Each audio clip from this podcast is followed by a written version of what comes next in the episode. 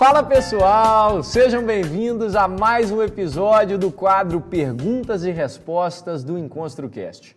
No episódio de hoje, eu vou responder duas perguntas super legais que eu recebi nessa semana. Você já sabe que para você responder, para você aparecer melhor, né, dizendo nesse quadro, tudo que você precisa fazer é me mandar uma pergunta, seja pelo Instagram ou pelo e-mail. E assim, as duas melhores perguntas que eu receber, eu vou postar aqui no episódio. Então vamos lá. A primeira pergunta foi da Gabi, Gabi Diniz, que perguntou o seguinte: Como convencer alguém em uma entrevista de emprego que você é o que ela está procurando? Bom, Gabi, ótima pergunta, muito obrigado. Acho que o primeiro passo para você convencer alguém em um processo seletivo é você se convencer que você é a pessoa certa para aquilo ali. Então, o primeiro ponto é a confiança. Confie em si mesmo, confia no seu taco. Você precisa acreditar que você é a pessoa mais adequada para aquela vaga. E a partir daí, o que você precisa fazer é se preparar para a entrevista. Então, pega aquelas perguntas básicas que todo entrevistador sempre pesquisa, do tipo: por que a gente deve contratar você e não os outros candidatos? Quais são seus maiores defeitos? Quais são suas melhores qualidades? E foque nessas perguntinhas, dê uma estudada nelas antes. Uma outra coisa que talvez seja até mais importante, porque todo mundo vai fazer isso que é o básico, né? Que é se preparar para as perguntas básicas, é entender e estudar a empresa. Entenda o entrevistador, quem é que vai estar ali te entrevistando. Isso é fundamental. Quando eu vou fazer os processos seletivos aqui no Frila, eu converso com as pessoas e eu dou muito mais valor para quem sabe o que é o Frila faz para quem me conhece, para quem me conhece não no sentido de proximidade, mas sabe qual foi a minha história ali naquela empresa. Todo mundo que chega aqui já preparado entende a história do negócio, sabe como que funciona, como que a gente ganha dinheiro, como que a gente não ganha. E isso você consegue fazer pesquisando a empresa, pesquisando a instituição que você está fazendo essa entrevista. Então, o primeiro passo é ter a confiança em você. O segundo passo é estudar as perguntas básicas e todo entrevistador vai fazer elas para você. E o terceiro passo, que eu acho mais importante de todos, é conhecer o terreno que você está ali se aplicando. Então você precisa saber qual instituição, qual hospital, qual empresa que você está fazendo. Estou falando hospital porque eu acredito que você seja uma futura médica, pelo seu perfil aqui. Então, essa é a resposta da primeira pergunta. Muito obrigado, espero que eu tenha te ajudado.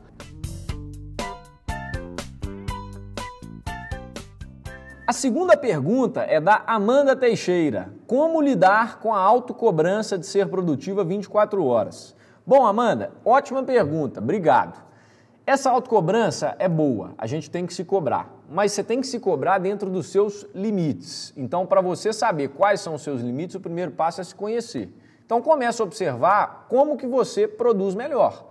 Eu produzo melhor de manhã, eu produzo melhor no almoço, eu produzo melhor escutando música, eu produzo melhor trabalhando em equipe. Você precisa saber como que você é mais produtiva. Por quê? Você já otimiza né, os momentos de produção. Porque às vezes você está deixando de produzir no momento que você é muito boa. Por quê? Porque você está fazendo outra atividade, porque você não se autoconheceu ali e não distribuiu esses momentos que você tem. Picos de produção, né, ápices de momento de produção e de energia para produzir. Mas o que eu queria te falar aqui? Ser produtiva 100% do tempo não dá. Todo momento de produtividade tem que ser seguido de um momento de relaxamento, de distração. Por quê? Seu cérebro não consegue aguentar, o seu pico de energia não aguenta. O que, que eu faço? Uma técnica boa é manter 25 minutos de extrema produtividade, que é a técnica de Pomodoro, né, que um cara inventou lá atrás na Itália, que era o seguinte: 25 minutos você foca em uma tarefa. Então você fica só naquilo ali, 5 minutos você descansa. Cinco minutos você não faz aquilo mais, você levanta, sai, vai fazer outra coisa e vai intercalando esses intervalos. Eu sempre usei isso, tanto aqui na empresa, na Frila, uso isso para editar episódios de podcast, uso isso para estudar e funciona muito bem. Então, assim, use essa técnicazinha. Tem várias outras técnicas de produtividade que você pode, que você pode procurar para acrescentar valor para você. Mas o que eu queria te deixar aqui de mais importante é que o conceito de produtividade, ou seja, produção, gerar alguma coisa, está ligado com eficiência e eficácia. E aí a gente vai fazer uma distinção desses dois conceitos. Quando você é eficiente, significa que você consegue fazer várias coisas, você cumpre os prazos, você faz o que você precisa fazer.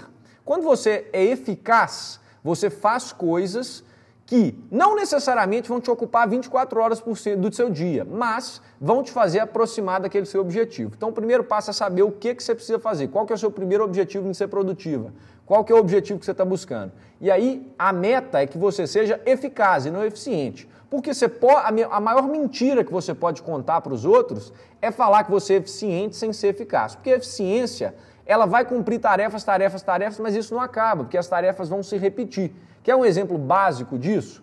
Eu tenho uma central de atendimento aqui no Freelo no WhatsApp. Então, eu posso ser eficiente respondendo as mensagens em 20 segundos, respondendo todas as mensagens que chegam o dia todo, 24 horas por dia. Mas eu não serei tão eficaz quanto um sistema de automação que pode responder essas respostas automáticas e vai me liberar tempo para fazer outras coisas na empresa. Então, pensa na eficácia. A eficácia vai ser muito mais inteligente do que a eficiência. A eficácia, ela te libera tempo para que você faça o que realmente é importante. Pensa nisso. O conceito de produtividade está ligado ao de eficácia. Então, você não precisa ser 24 horas eficiente, mas você pode ser duas horas eficaz e isso faz diferença. Isso está num livro muito bom que eu até recomendo, que é o Trabalho Quatro Horas por Semana, do Tim Ferriss, que é onde ele desmistifica essa ideia de que você tem que trabalhar oito horas por dia. E que é uma verdade. Às vezes uma pessoa produz muito mais em duas horas do que uma pessoa vai produzir em oito horas no trabalho, porque ela sabe, sabe, ela sabe os momentos de produtividade que ela tem, ela sabe ser eficaz e não necessariamente eficiente. Então pensa nisso, acho que aí você consegue tirar um pouco dessa cobrança de ser produtiva 24 horas por, por, dia e ao mesmo tempo você consegue ser tão eficaz quanto você seria se produzisse 24 horas por dia, o que é impossível. Então pensa aí, como é que você pode ser muito produtivo em 8 horas, ou em 4 horas, ou em 2 horas, e aí você trabalha nesse sentido. Tá bom? Pessoal, ficamos por aqui hoje. Espero sua pergunta na semana que vem e eu vou escolher as duas, as duas melhores para estar tá aqui na semana que vem junto comigo, sempre respondendo dessa forma. Muito legal, obrigado pela, pela disponibilidade de vocês aí em estarem perguntando isso. Foi muito legal essa semana o retorno que a gente teve. Então, é, as perguntas no Instagram subiram de nível e gostei demais. Muito obrigado, pessoal. Abraço, boa semana para vocês, até semana que vem e bora construir. Fui!